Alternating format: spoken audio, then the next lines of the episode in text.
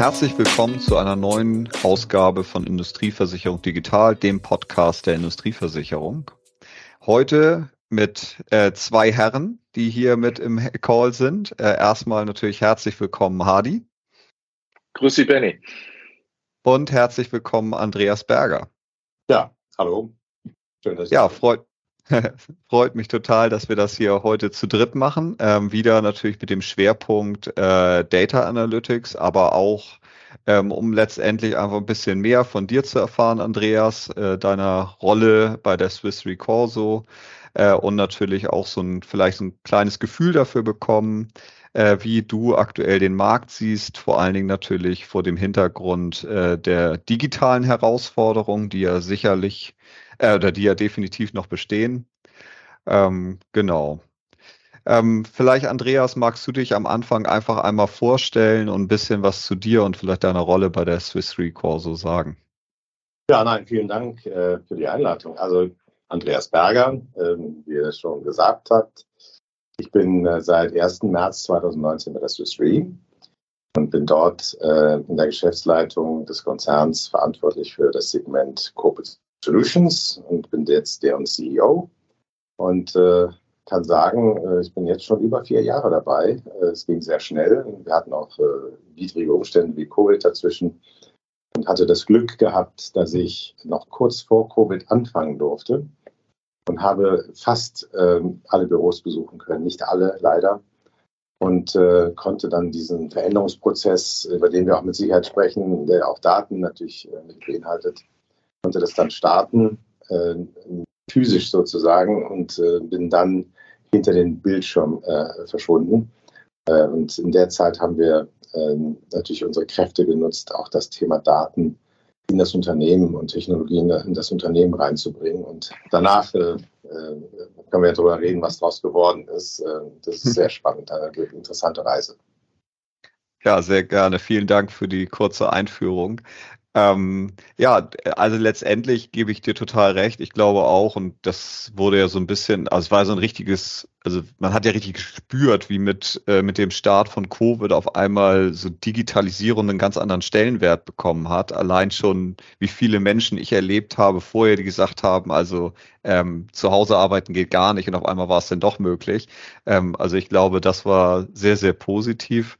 Ähm, und trotzdem muss ich sagen, in den Gesprächen, die wir hier führen, aber auch so im Markt führen, es wird extrem viel über Digitalisierung gesprochen. Es wird sehr, sehr viel ähm, äh, äh, ja, sehr, sehr viel Meinung gemacht. Ähm, aber wenn man dann in der Praxis guckt, was, was kommt denn wirklich an, äh, äh, da muss ich sagen, ist, finde ich persönlich, momentan noch ein sehr, sehr starker Schwerpunkt auf eher unkomplexeres Geschäft, äh, natürlich auch Privatgeschäft, aber auch unkomplexeres Gewerbegeschäft äh, und auch was das Investitionsverhalten einiger Marktteilnehmer angeht. Also und damit meine ich jetzt Versicherer und äh, Makler, ähm, ist, passt das meiner Meinung nach noch nicht wirklich zu dem Stellenwert, den die Digitalisierung eigentlich haben müsste, mit den Chancen, den sie auch bietet.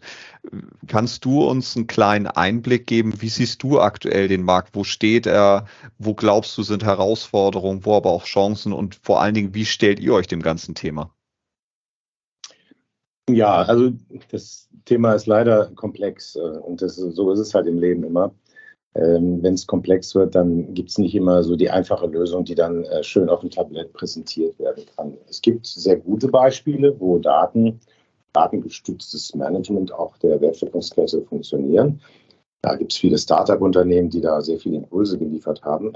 Auch bei den etablierten Unternehmen hat sich einiges getan. Die Wertschöpfungskette ist aber recht fragmentiert. Ja. Und dann sieht man bestimmte Wertschöpfungs-, also Prozessstufen, die äh, vielleicht mal ein spezifisches Problem gelöst haben, aber das gesamthafte Bild ist tatsächlich nicht da. Und äh, das liegt auch ein bisschen daran, dass wir die darunterliegende Infrastruktur natürlich noch sehr traditionell äh, erleben. Wir haben sehr viele, ähm, äh, wir nennen es IT-Legacy, äh, die ähm, natürlich erstmal aufrechterhalten werden muss, auch aus regulatorischen Gründen teilweise. Das heißt, die muss noch äh, betrieben werden. Und dann muss man im Grunde genommen die Transformation in eine wirklich digitale Welt äh, äh beschreiten.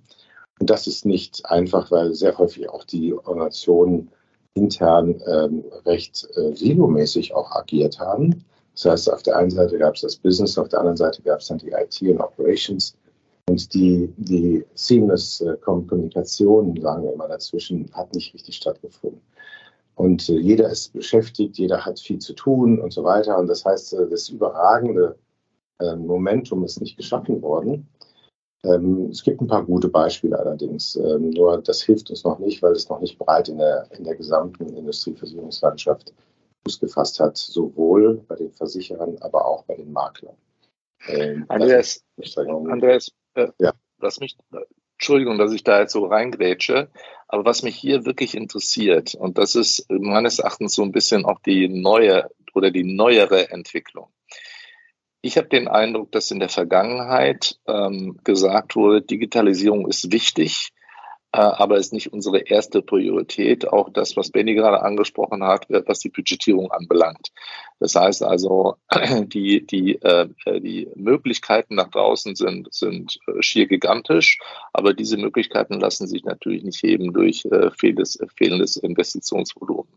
Die Frage, die mich jetzt umtreibt, ist, ob jetzt von diesem Nice-to-Have der Digitalisierung wir jetzt die nächste Raketenstufe starten, vielmehr der Regulator diese nächste Raketenstufe startet, indem er hier äh, in die, in die, in die äh, IT-Fähigkeiten der Versicherungsunternehmen genauer reinleuchtet mit einem prominenten Beispiel, das ja nun ähm, letztlich durch die, die, letzten paar Tage durch die Presse gegangen ist. Wie ist da deine Meinung? Ist das, sind wir, sind wir jetzt ähm, in an der Zeitenwende angekommen, was die Digitalisierung der Versicherungssparte anbelangt, ähm, wo, wo man jetzt nicht mehr diese Freiheiten hat, die man früher hatte, nach dem Motto nice to have, ähm, so dass jetzt praktisch der Druck da ist, wirklich etwas in diese Richtung zu unternehmen. Also ich, es gibt, äh, das, den Bedarf gibt es ja eigentlich schon. Das Schwierige ist nur, diese Transformation tatsächlich auch zu meistern. Also ich sage mal, auf einer konzeptionellen Ebene äh, hat das, glaube ich, jeder verstanden. Die mhm. Frage ist, wie bringe ich das in ein Unternehmen hinein? Und ich kann jetzt vielleicht mal ganz kurz schildern, wie das bei uns passiert ist.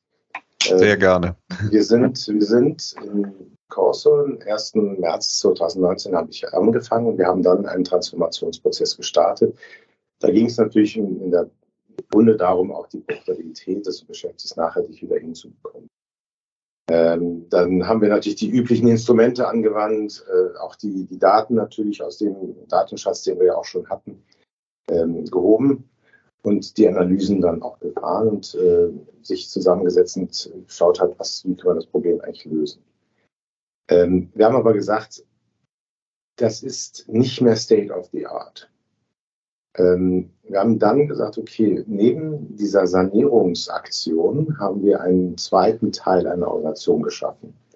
Die Bionic Organization, wie wir sagen. Ja, der eine Teil hat sich konzentriert auf dieses Sanierungsbemühen und äh, Fixing the Company, die Kostenstrukturen in den Griff zu kriegen und so weiter. Und der zweite Teil hat sich rein um das Thema Industrieversicherung der Zukunft äh, bemüht, auf, und zwar ganz konkret auf Datentechnologie gestützt.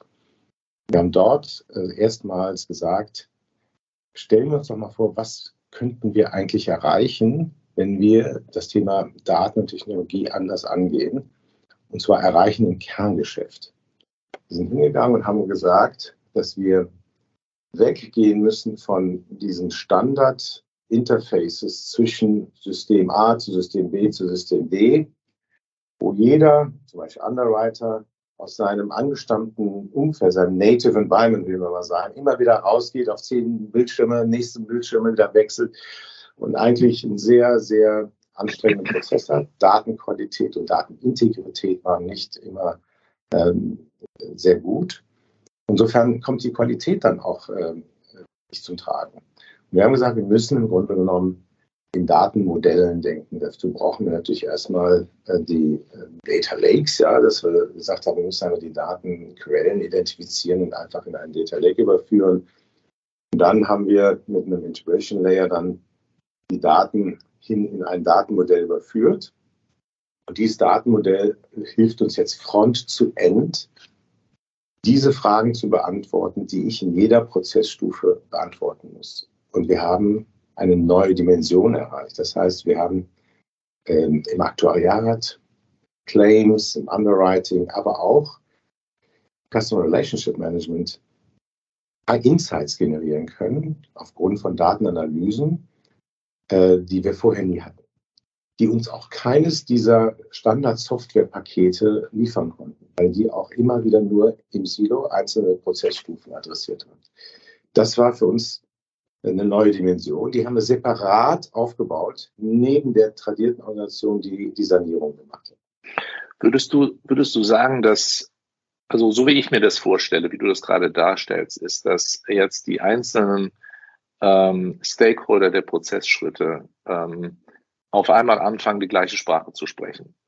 Weil in ja. größeren Unternehmen ist es, ist es natürlich, so wie du es eingangs dargestellt hast, sehr siluiert. Das heißt, da gibt es das Aktuariat, die machen ihre Berechnungen, dann gibt es die Underwriter, dann gibt es die, die Sales-Truppen, dann gibt es die, die Operations-Einheiten etc. Und äh, in der Regel sprachen äh, oder sprechen äh, diese, diese Abteilung nicht die gleiche Sprache. Und das, was ihr ja vorgenommen habt, ist, diese, diese einzelnen Einheiten äh, um das Thema äh, Daten und Data Analytics zu konsolidieren, dass man eben anfängt, die gleiche Sprache zu sprechen und eine Homogenität in der Gesellschaft zu schaffen. Hat das deiner Meinung nach die, die Silos so ein bisschen aufgelöst oder praktisch auch das unterstützt, dass die, dass die Mitarbeiter enger zusammenarbeiten und dem gleichen Ziel folgen? Also wir mussten zunächst mal äh, das Thema Daten ganzheitlich anpacken. Das heißt, wir mussten eine Datenstrategie haben, mhm. eine Datengovernance haben, wir mussten neue Jobs kreieren, des äh, Data Owners, des Data Stewards, des Data Curator, das sind alles neue Jobs gewesen, die alle ranken darum, Daten als Assets zu verstehen. So, dann haben wir noch lange nicht das Kerngeschäft berührt. Ja. Dann sind wir aber hingegangen und haben dann die neue Welt äh, auch in, ich will immer sagen, agilen Teams dann mit der tradierten Welt zusammenzubringen. Das heißt, der Underwriter in einer gewissen Sparte, also der Portfolio Owner, eine Sparte Property oder Credit and musste dann sehen, dass er dann Data Owners bei sich installierte und auch die Stewards bei sich installierte und das Thema Daten als Asset verstanden hat. So, und dieser Prozess war ein sehr schmerzhafter Prozess. Weil vorher haben die Leute natürlich mit ihren geliebten einzelnen Tools, äh, Software-Tools oder auch Excel-Sheets und so weiter gearbeitet und hatten darüber natürlich eine Sicherheit gewonnen. Jetzt kam man hin und hat gesagt, pass auf, wir haben gerade ein Datenmodell gebaut und das gibt dir ganz andere Analysefähigkeiten und Möglichkeiten und wird deinen Job anreichern. Äh, viel Skepsis, ähm, aber wenn die Leute damit erstmal in, äh, in, in, erst konfrontiert werden und am Objekt sogar üben, ihre täglichen Fragen, die sie haben, einfach mal mit dem Datenmodell bearbeiten, das war der Winner. Äh, jetzt gibt es aber auch unterschiedliche Abstufungen, ja, also Reifegrade. Manche Leute sind da viel äh, datenaffiner als andere. Und äh, man muss auch nicht alle jetzt auf diesen Höchstgrad bringen. Aber das Daten ähm, im Underwriting beispielsweise oder auch im Claims eine wesentliche Rolle spielen, ist eigentlich ein No-Brainer. Die Leute haben äh, eigentlich arbeiten sie in einer Versicherungsbranche, die nicht irgendwelche ähm, äh, tangible Produkte kreieren, sondern Daten ist unsere Welt, Daten und Menschen. Ja, und deswegen, das konnte man den Leuten sehr stark intuitiv auch beibringen. Sie gesagt haben, eigentlich ist das logisch. Und deswegen war der Weg dorthin dann ein bisschen einfacher.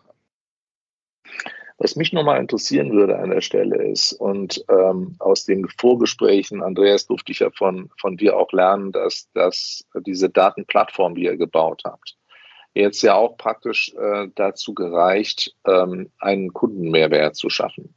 Das heißt also, in der Regel ist es so, wenn wir mit Kunden sprechen, dann ist es immer, ja, es ist interessant, was ihr auf der Digitalisierung betreibt, but what's in it for us?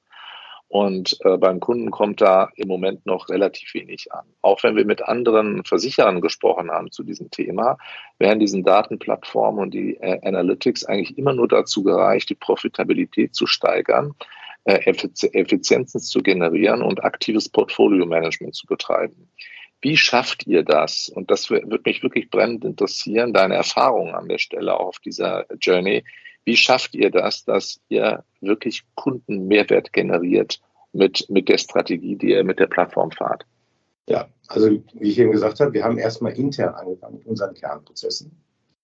Beispielsweise Ursache von Schadenfällen besser zu klassifizieren. Also das nur ein Beispiel. Und haben festgestellt, die Probleme, die wir für uns gelöst haben über das Datenmodell, sind eigentlich Probleme, die auch die Industrie hat. Und wir haben ein Prinzip bei uns äh, entwickelt, dass wir gesagt haben, alles das, was an Technologie bei uns entwickelt wird, was nicht nur unser Problem löst, sondern auch ein Industrieproblem löst, müssen wir dem, der Industrie zur Verfügung stellen. Weil ähm, Advancing Corporate Insurance Together, wir müssen nach vorne gehen. Und das Problem, was wir festgestellt haben, war, dass entlang der Versicherungswertschöpfungskette zu viel Kommunikationsbrüche waren. Das heißt, Daten gingen von einer Hand in die nächste Hand in die nächste Hand. Und jedes Mal war wieder eine Datenfehlerquelle da. Und dieses Problem mussten wir einfach lösen. Wir haben festgestellt, dass die Optimierung der Versicherungswertschöpfungskette nicht ausreicht, weil die Daten kommen ja vom Kunden. Das heißt, wir mussten beim Kunden ansetzen. Wir haben festgestellt, das, was wir an Datenmodell gebaut haben mit unseren Data Analytics, hilft auch dem Kunden, sein eigenes Risiko zu verstehen und besser mit dem eigenen Risiko umzugehen. Es geht sogar so weit, dass wir sagen, es ist nicht nur der jetzige Versicherungsbestand äh, im Sinne von Daten, höherer Datenqualität optimiert, sondern über diesen Weg kommen wir sogar hin, können heute unversicherbare Risiken versicherbar machen, weil wir beim Kunden ansetzen und die Daten aus dem operativen System oder aus dem, also aus dem Kernbereich des Kunden auf eine Plattform legen, ein sogenanntes digitalen Zwilling, Digital Twin bauen, einer Asset-Struktur, einer Supply Chain und das dann mappen mit unserem Datenmodell. Ja. Das heißt, wir stresstesten diese Repräsentation der Realität des Kunden, diesen Digital Twin, mit Events, ja, Naturkatastrophen, Pandemie etc. Und das gibt Insights wieder zurück ins Unternehmen. Wir haben noch nicht über Versicherung gesprochen. Das heißt, also wenn ich dich richtig verstehe, eigentlich, ähm, also ich versuche das mal überspitzt zu sagen, zukünftig in einer digitalen Welt geht es gar nicht mehr nur noch um Versicherungsmanagement, sondern es geht um Risikomanagement und daraus abgeleitete Versicherungen. Ist das korrekt verstanden? Genau richtig, weil das Problem ist ja, alle beschweren sich, dass die Innovationskraft der Versicherungswirtschaft nicht da, nicht da ist, wo sie sein sollten. Wir müssen aber vorher ansetzen, weil das Risiko besteht ja. Exposure ist Exposure. Das liegt ja beim Kunden. Und wenn der das nicht adressiert, erstmal versteht und minimiert und managt, dann kann ich nicht erwarten, dass daraus ein Versicherungsprodukt wird. Das Risiko liegt beim Kunden und das muss dort beherrscht werden. Und da gibt es äh, gute Ansätze jetzt auch über die Plattform. Ähm, wir sagen immer, äh, take control of your risk. Also der Kunde muss im Grunde genommen das eigene Risiko beherrschen können. Und äh, Daten sind, es ist, das, das ist Gold, wie wir sagen. Und das Entscheidende ist, die Daten liegen überall in allen möglichen Formaten, ähm, in allen möglichen Qualitäten. Und genau das müssen wir beheben. Das heißt, wir müssen die Datenquellen identifizieren, müssen dann die Daten auf die Plattform in eine Form bringen, an einem Ort bringen, einen geschützten Ort und die Daten äh, Ownership ist nicht angetastet. Die Daten gehören den Kunden.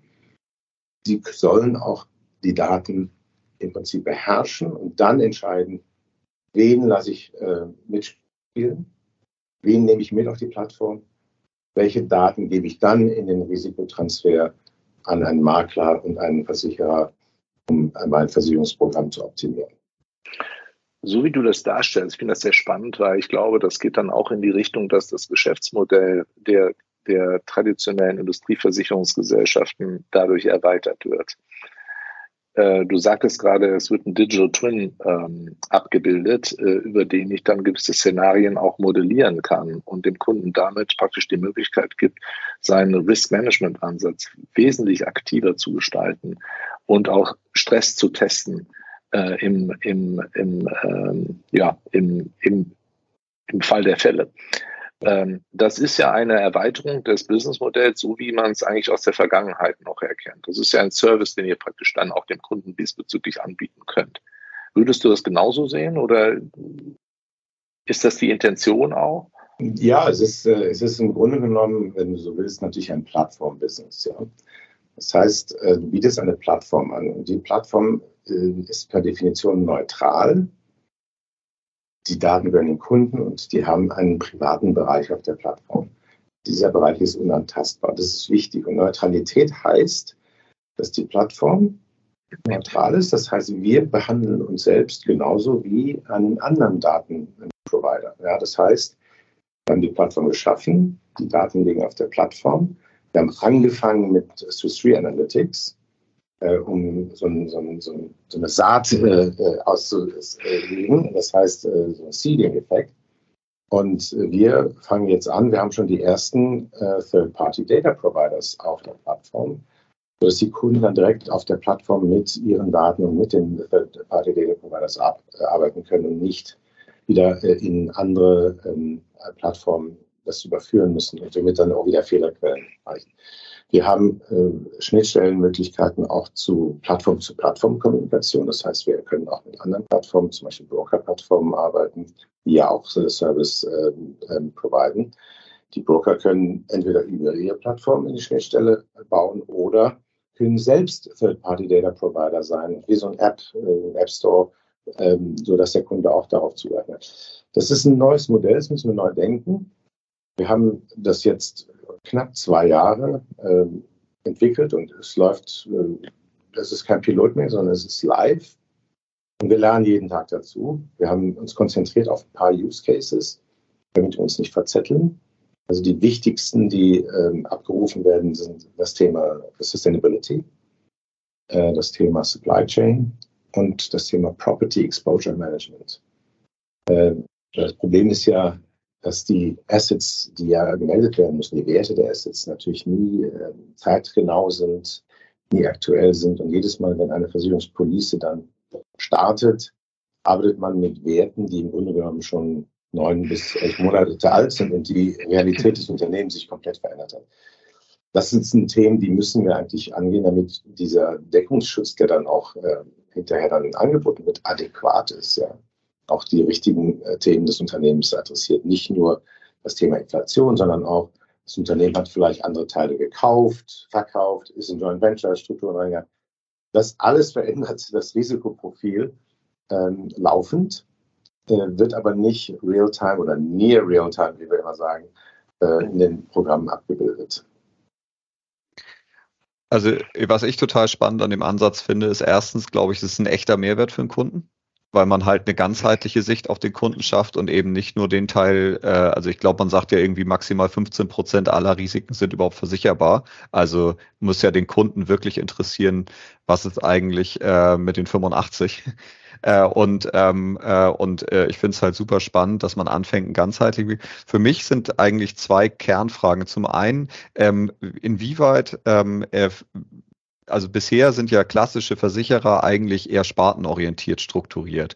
Hat das jetzt auch zur Folge, dass eher eine, ich sag mal, versuch's mal, Branchen, also eine, eine Branchenstruktur irgendwie auch Einzug erhält äh, bei euch? Ähm, dass also nicht nur eben spartenseitig wird, gedacht wird, sondern auch vielleicht mehr branchenspezifisch. Das ist der eine Punkt und der andere Punkt, der mich brennend interessiert, ähm, äh, ist, also ich glaube ganz fest ans Risikomanagement. Und äh, klassischerweise ist es, ähm, ist es ja so, dass ähm, eigentlich die Makler für sich ähm, ja auch beanspruchen, wir sind quasi diejenigen, die äh, auf Kundenseite letztendlich den Kunden vertreten und ja ähm, es gibt ja auch nicht wenige Makler, die neben Versicherungsmanagement auch eine Risikomanagementberatung anbieten. Selten habe ich es bisher allerdings erlebt, dass es auch wirklich miteinander verbunden ist, sondern so zwei unterschiedliche Einheiten. Hast du das Gefühl, dass ihr in Konkurrenz zu den Maklern geht oder seid ihr eher oder bietet ihr einfach einen ähm, äh, äh oder ist es einfach eine Ergänzung vielleicht zu bestehenden Ansätzen? Ähm, also ähm, ich denke nicht in Konkurrenzdimensionen. Dafür ist das Problem äh, zu groß und der Markt auch zu groß. Mir geht es ein bisschen darum, den aktuellen Markt zu optimieren mhm. Und den Kuchen größer zu machen. Dann eigentlich geht es ja nur darum. Ja, wir reden die ganze Zeit darüber, dass wir nicht versicherbare Risiken haben ähm, und wir da, da keine Lösung für entwickeln können. Das funktioniert natürlich nicht, weil eine Versicherungsgesellschaft Daten braucht, um sauber zu modellieren und auch einen Preis abzubilden. Wenn ich keine Daten habe, kann ich kein Underwriting machen. Wenn wir das beim Kunden adressieren, das Thema, dann haben wir, glaube ich, gewonnen, weil selbst bei der Kundenorganisation muss auch die Erkenntnis geweckt werden, dass die verschiedenen Bereiche zusammenarbeiten müssen. Das ist mitnichten äh, in allen Fällen so. Das heißt, der Versicherungsbereich oder Risikomanagementbereich ist nicht verzahnt, nicht immer verzahnt mit den Produktionsbereichen beispielsweise. Also wir haben das Thema Supply Chain und Logistik ein klassisches Thema. Das heißt, die relevanten Daten zur Beherrschung einer Supply Chain werden nicht seamlessly, wie wir sagen, an den Risikobereich, den Versicherungsbereich einfach so weitergegeben.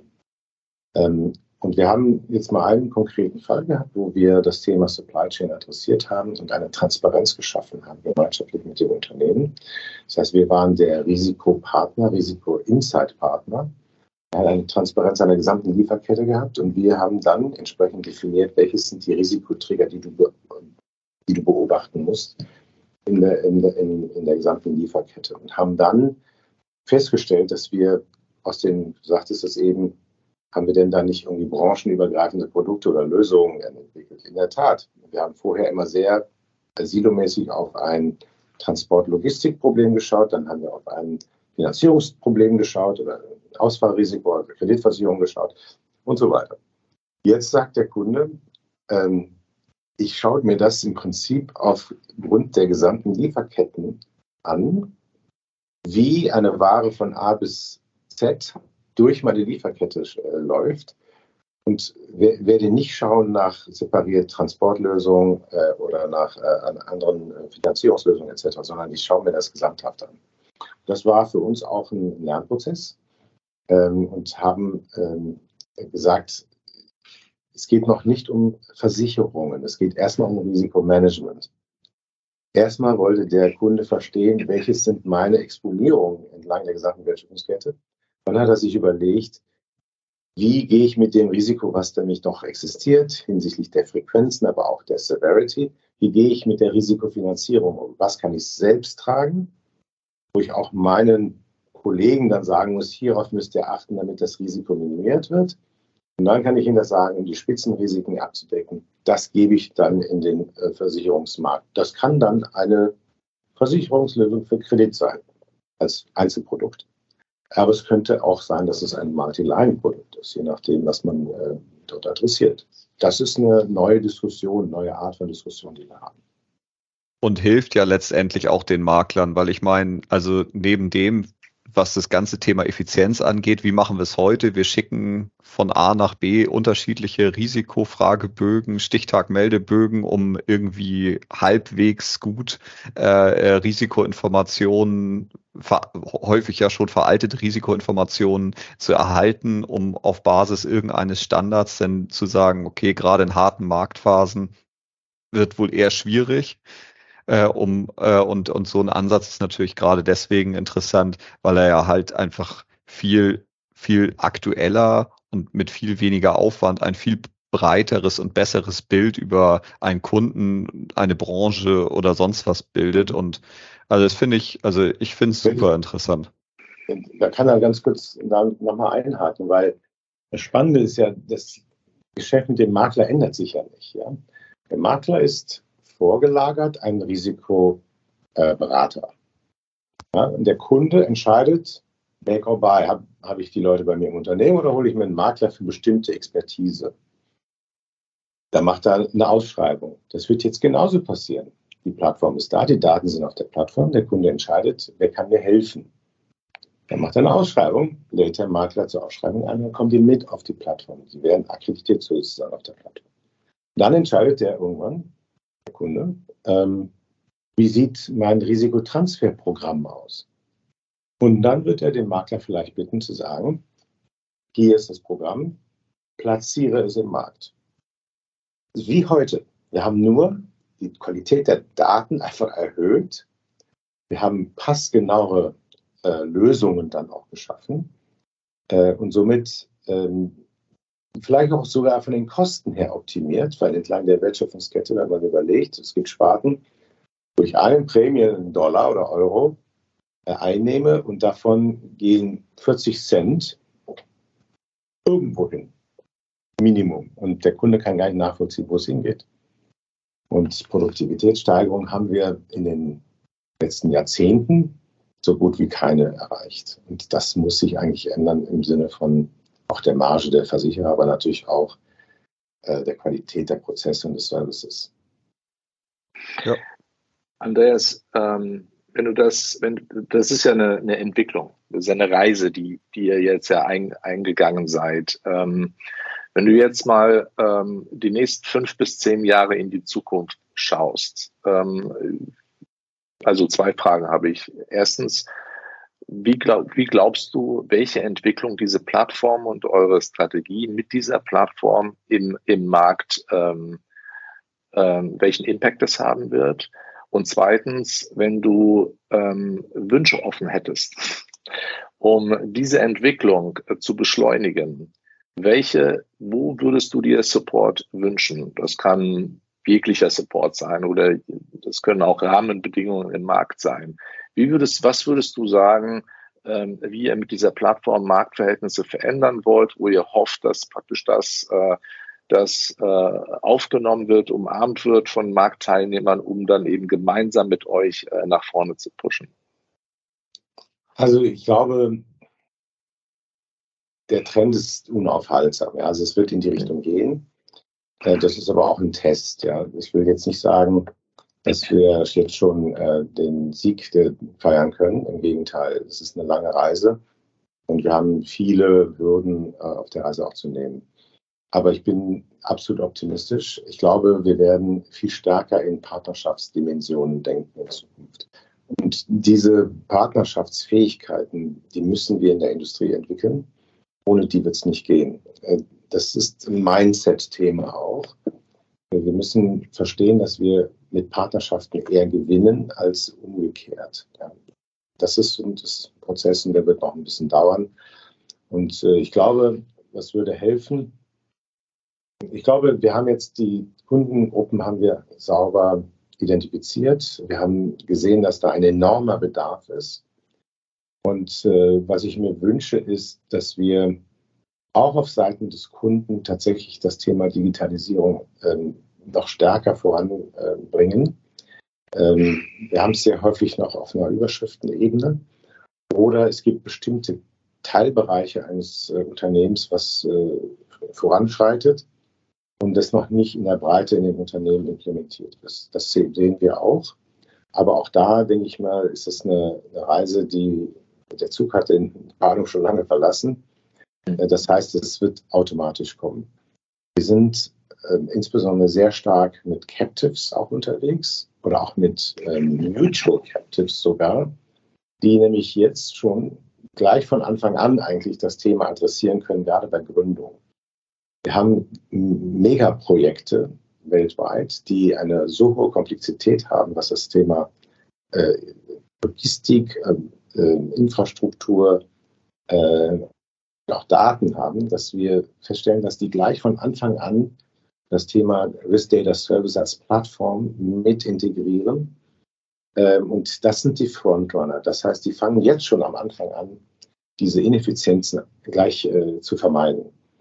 Ähm, was ich mir sonst noch wünsche, äh, wir arbeiten mit ein paar Brokern, Maklern auch an Lösungen, wo Makler Kunden Kunden-Captives repräsentieren, vertreten und die Kunden äh, dem Makler zu bewilligen, mit dieser Plattform zu arbeiten. Ich glaube, das wäre ein echter Durchbruch, mal dass auch, ähm, auch bei den tradierten Teilnehmern äh, diese Daten- und Technologieoffenheit dann auch geschaffen wird. Ich denke, das war ein, super Schlusswort, Andreas. Äh, erstmal äh, herzlichen Dank. Äh, ich finde das, äh, das, wir sind ja schon seit längerem im Austausch diesbezüglich. Ich finde das mega, was ihr als Unternehmen da auf die Beine gestellt habt. Und äh, ich für meinen Teil sehe da äh, wirklich äh, Transformationskräfte wirken, die weit über die Swiss äh, oder Swiss Corso hinausgehen äh, und wirklich in den Markt hineinwirken. Und äh, ich teile da deine Zuversicht und freue mich da, äh, das auch in Zukunft äh, mit beobachten zu dürfen ähm, und zu sehen, äh, wie, wie weit ihr da, da Fuß fasst. Ich, das, ich finde das äh, ganz phänomenal.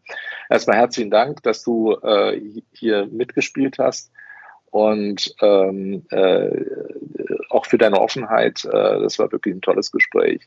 Benny? Ja, auch natürlich von meiner Seite nochmal ganz herzlichen Dank. Also was ich halt spannend finde, ist, dass ich das Gefühl habe, ihr geht wirklich, also ihr geht ja voran. Also und irgendwie ist das auch, fühlt sich auch nach, nach Mut an, weil es ja schon auch neu ist. Äh, vor allen Dingen auch der interne Change-Prozess, den du beschrieben hast. Was ich aber auch ganz spannend fand, war eben gerade am Ende, dass du gesagt hast, wir müssen neue Partnerschaften denken. Und letztendlich muss, glaube ich, jeder Marktteilnehmer sich fragen, wie positioniere ich mich in einer neu, neuen Welt? Und ähm, ich bin total bei dir. Es gibt keine Konkurrenz in dem Sinne, sondern es gibt ein, vor allen Dingen ein Miteinander. Und ähm, ich, ich glaube, dass ich glaube, dass jeder einfach den Mut haben muss, eben vom Klassischen auch wegzudenken, äh, ohne es aber komplett zu verlieren. Ähm, und, ähm, und im Zweifel einfach ein Stück weit sich neu zu erfinden. Und ähm, nach meiner Einschätzung, und das haben wir hier im Podcast ja auch schon häufig besprochen, ist das Thema Risikomanagement und damit verbunden eine sehr, sehr starke Kundenzentrierung ein Schlüssel zum Erfolg, den Kunden wirklich in den Mittelpunkt des Geschehens zu stellen. Ähm, und äh, das, also vielen lieben Dank auch von meiner Seite, dass du das so schön einfach auch nochmal dargestellt hast. Ja, nein, herzlichen Dank. Äh, es geht nur mit den Kunden aber auch mit den äh, Partnern wie Maklern. Äh, und wir sagen deswegen Advancing Corporate Insurance Together. Also ich freue mich, äh, das ist jeden Tag spannend, jeden Tag passiert was Neues. Ähm, wir sollten das Gespräch nochmal in einem Jahr führen, dann hat sich die Welt wieder komplett verändert. Da nehmen wir dich beim Wort. Auf jeden Danke, Fall, genauso machen wir es. Ja, herzlichen Dank, Kadi und Benjamin. Dankeschön. Vielen also, lieben Dank und dann euch erstmal einen schönen Tag. Ciao.